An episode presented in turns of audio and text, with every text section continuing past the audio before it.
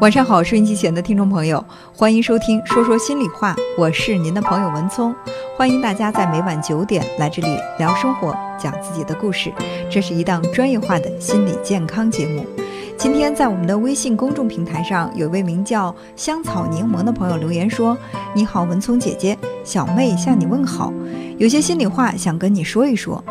我有一个很好的朋友，我们高中就是同学了，他对我挺好的。”我们大学都是在郑州上的，虽然不在一个学校，不过周末经常在一起逛街，放假也一起回家。现在我们都在郑州工作，也可以说像亲姐妹一样好了。但是我的心里总是有点不舒服的感觉。他的家庭条件比我好多了，上高中的时候他就喜欢把自己的衣服给我穿，那个时候我也没觉得怎么样。我们刚刚开始工作的时候，房租特别贵。他家在郑州有一套房子，是他自己住的，他就很大方地邀请我和他在一起住，也不让我付他房租。但是住了不到一个月，我还是搬出来了。他这个人花钱特别的随意，大手大脚，显得我就捉襟见肘的很寒酸。而且他经常会不经意地说一句：“反正你也没钱，还是我请你吧。”每次听到他这么说，我在心里就觉得特别别扭。我知道他说的是实话，我也知道他对我已经很慷慨了，但是我开始躲着他，是我自己心眼小了，还是我太敏感了？我从他们家搬出来的时候，他死活不让，但是我还是坚持搬了出来，显得有点冷酷，也有点无情。我这么说，他是不是有点不懂得感恩，有点以怨报德了？但是我心里真的不舒服，到底是我的问题，还是怎么回事呢？希望文聪姐姐能够给我一些开导。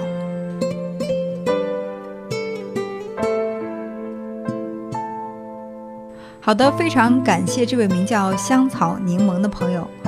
嗯，其实这位朋友所说的感觉，我想收音机前有很多朋友都曾经有过。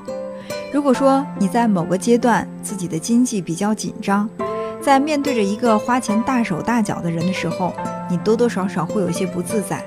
如果跟他同步，跟他一样去花销，自己负担不起；可是看着对方在大把大把的花钱，自己又显得有点寒酸。最关键的是那句“反正你也没钱，我请你吧”，真的会特别伤人的自尊心。其实每个人都会有自尊心，而且很多人的自尊心很强，即便你是在为他提供帮助，但是你没有照顾到他的自尊心。也会让他在心里很不舒服。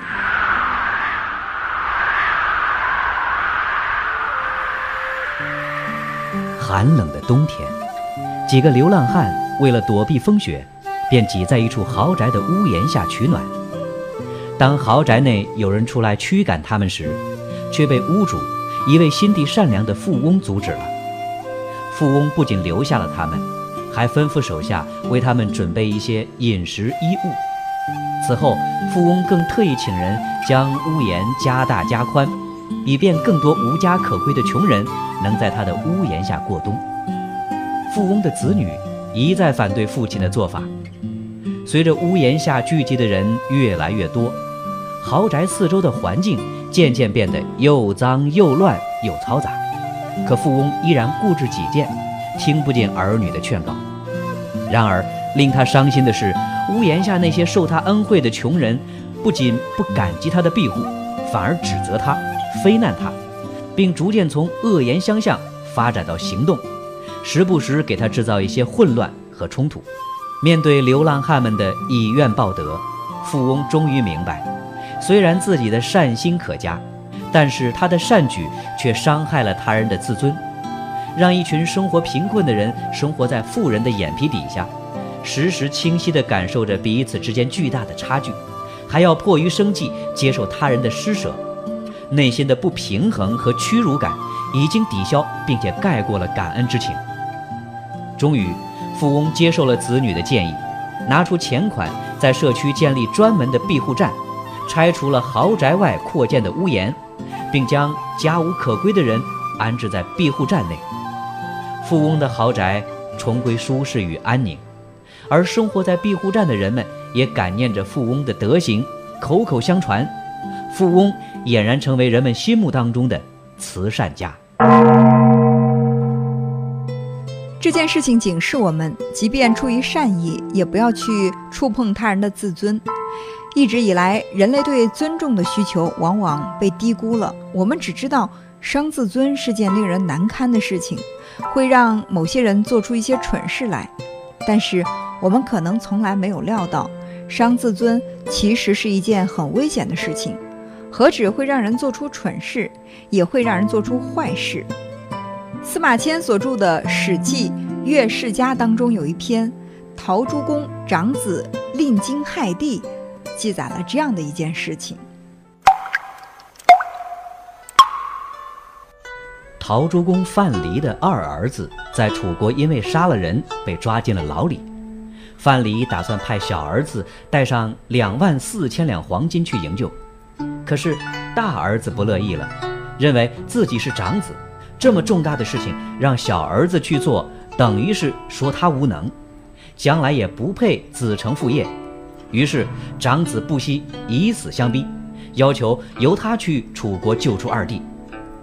范蠡的妻子也替长子说话，范蠡只好答应长子。他写了一封信，要长子送给自己从前的好友庄生，并吩咐道：“你到了地点，就把黄金放在庄生的家，任凭他怎么去处理，千万别与他发生争执。”到了楚国，大儿子遵照其父的吩咐，送上书信和金钱。庄生对他说：“你可尽快回去吧，不要留在这里。即便你弟弟出来，也不要追究其中的原因。”可是大儿子并没有听从庄公的话，他不仅私自留在了楚国，还把他私下带来的其余的钱财全部拿去送给楚国的掌管事务的负责人。庄生身居陋巷，却享有廉洁正直之名。自楚王以下的人都像尊敬老师一样的尊敬他。他虽然留下了范蠡的金钱，但是并非真的接受，而是打算事成之后再返还，以此表示诚信。只是范蠡的长子并不明白庄生的用意。庄生寻机入宫面见楚王，巧妙地游说楚王。大赦天下，楚王同意了。收了长子钱财的楚贵人观察出楚王将大赦天下的征兆，即刻将消息透露给范蠡长子。长子认为，楚王若大赦，二弟理所当然的会被放出来，那先前给庄生的钱财不就白送了吗？于是他又去拜见庄生。庄生吃惊的问道：“你？”你怎么还没回去？范蠡长子说：“我还没回去，当初是为我弟弟的事情来见您，现在我弟弟的事情楚王已议定，自然赦免，所以我再来辞谢。”庄生知道他的用意，是想拿回他的金钱，便说：“你自己到屋子里去拿金子吧。”范蠡长子就到屋里拿着黄金走了，高兴得不得了，觉得自己真是赚到了。范蠡长子的行为令庄生觉得自己受到了羞辱，便再次进宫面见楚王，对楚王说：“楚王大赦天下，本是出于善念，岂料我听外面的人都说，范蠡的儿子杀了人，被囚禁在楚国，他的家人拿了许多金钱贿赂大王手下的人，所以大王的大赦，并不是怜悯楚国百姓。”而是为范蠡的儿子开脱罪责呀！楚王闻听大怒，说：“寡人虽然没有什么德行可言，怎么会为了范蠡的儿子而顾施恩惠呢？”于是楚王下令先杀了范蠡的儿子，第二天才发赦免令。就这样，范蠡长子只好带着弟弟的尸体返回家乡。回家后。他的母亲和家乡人都很伤心，范蠡却说：“ 我本来就知道，如果派他去，必然会害死他弟弟。他并不是不爱弟弟，而实在是舍不得钱财。他小时候家中境况不好，亲眼目睹谋生的艰难困苦，所以对钱财十分看重。至于小儿子，他一出生便享尽荣华富贵，根本不在乎挥霍金钱。我之所以打算派小儿子去，就是因为他能舍弃钱财的缘故。如今，因为长子不愿舍财而害死了亲弟弟，这都是意料之中的事情啊。这篇古文从命题到最终的结论，都在告诉我们，是范蠡的长子对金钱的吝啬害死了自己的弟弟。但是，认真的思考一下，真是如此吗？难道不是庄生对范蠡长子的报复，才导致范蠡二儿子被处死的吗？大儿子的吝啬是因，庄生的报复才是果。可是庄生的杀机因何而起呢？不要忘了，他既不是坏人，也不是小人，恰恰相反，他是一个清廉的人，并且他还是范蠡的旧时好友。何况他原来就没有打算留下黄金，那么反正对方不来要黄金，他也是还给对方的，拿走了便是了。到底是什么让剧情发生了如此大的反转呢？既然那黄金在还回去和要回去之间。庄生并没有什么损失，他计较的到底是什么？其实就是自尊。把黄金还回去，意味着能力和人格的双重肯定。我有能力令一个人死罪得免，同时金钱对我来说也如同浮云，我一文不取。对庄生来说，这样的自我感觉不仅满足了他自尊的需求。同时，也满足了他自我实现的需求，所以，即便是没有肉眼可以看得见的积得利益，但成就感就会让他内心愉悦。但是，如果这钱是被要回去的，那又是几个意思呢？要回去就好像被打了脸，偏偏被打脸的这个人根本不在乎金钱，他在乎的就是颜面。所以说，自尊是一个非常微妙的存在。当一个人的自尊得到满足的时候，它会使人自爱自强，使人选择自我完善，从而更加的高贵。